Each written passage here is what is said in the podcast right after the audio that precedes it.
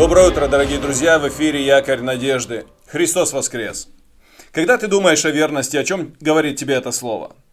Верность семье, супругу, может быть, данному слову или данному обещанию. А что по поводу верности Богу? Как ты это понимаешь? Важно ли это для тебя? Как ты думаешь, верность нужно хранить только когда жизнь идет нормально и легко? Можем ли мы оправдать неверную жену или неверного мужа, если супруг долгое время болеет?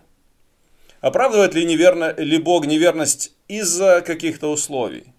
Я помогу тебе? Нет. Бог никогда не оправдывает никакую неверность. Неверность есть неверность, и в большинстве случаев неверность есть грех.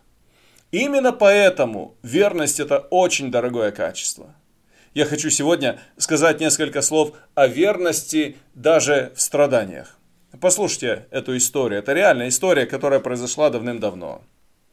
Это было 22 февраля, скорее всего, 156 лет после Рождества Иисуса Христа. Почтенный епископ по имени Поликарп, который ушел из города по просьбе своей церкви, был выслежен в своем убежище. Он не пытался бежать. Вместо этого он предложил солдатам еду и воду и попросил разрешения помолиться. Он молился два часа. Затем, когда они ехали в город, начальствующий офицер просил его отречься от своей веры. Он говорил, ну что тебе стоит принести жертву императору? Какой вред это тебе принесет? Поликарп отказался. Когда они приехали, его грубо вытолкнули из телеги и привели к проконсулу в амфитеатр. Тот обратился к Поликарпу. «Имей почтение к своему возрасту, поклянись именем Цезаря». Чуть позже он повторил – Поклянись именем Цезаря, я отпущу тебя, отрекись от Христа. На это Поликарп ответил. 86 лет я служил ему, и он не сделал мне ничего плохого. Как прокляну я моего царя и спасителя? Проконсул настаивал, поклянись именем Цезаря, я брошу тебя на съедение зверем. Поликарп ответил, что готов встретиться с ними. «Если ты не боишься зверей, то я сожгу тебя!» – рассверепел офицер. Поликарп ответил, «Ты пытаешься испугать меня огнем, который будет гореть всего лишь час, но совсем забываешь о неугасимом пламени ада». Это все происходило в субботу. И рассерженной стойкостью Поликарпа евреи собирали дрова, чтобы подготовить костер для Поликарпа, несмотря на запрет работать в субботу. Вместе с ними собирали дрова язычники. Его повели на место казни.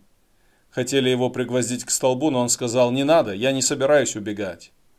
Они просто привязали его к столбу. Поликарп помолился. «О Господи! Всемогущий Бог и Отец возлюбленного Сына Своего Иисуса Христа, через которого, мы, через которого мы получили познание Тебя. Благодарю Тебя, что Ты нашел меня достойным в этот день и в этот час принять чашу страданий Христа Твоего посреди многих свидетелей Твоих. Когда он сказал «Аминь», огонь подожгли, и пламя начало палить Поликарпа. Но из-за того, что ветер отгонял огонь от него, мучения епископа увеличивались. И чтобы прекратить его мучения, солдат пронзил христианина мечом. Это было в 156 году. Когда Откровение было написано, когда книга Откровения была написана, было был примерно 95 год. В это время Поликарп был молодым человеком, ему было 26 лет в то время.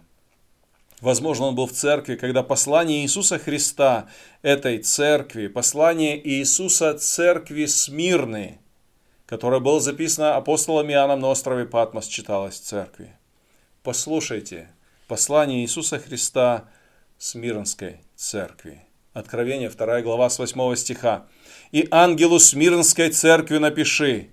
Так говорит первый и последний, который был мертв, и все жив. Знаю твои дела и скорби, нищету. Впрочем, ты богат. И злословие тех, которые говорят о себе, что они иудеи, они не таковы, но сборище сатанинское. Не, сбойся, не бойся ничего, что тебе надобно будет претерпеть.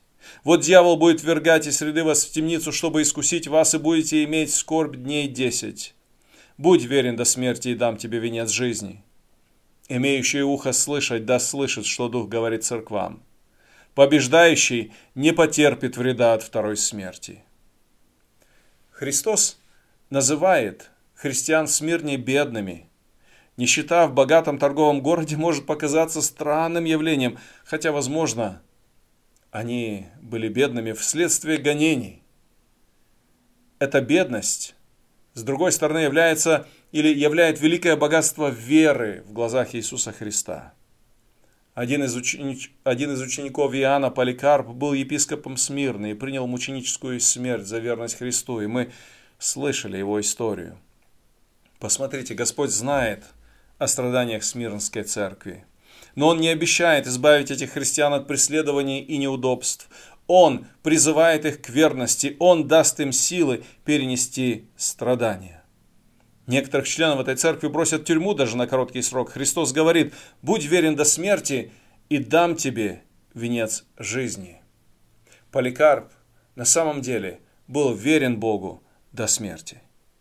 Дорогой друг, сегодня будь верен Богу, будь верен людям, будь верен в больших делах, будь верен в малых тоже. Благословение тебе дне.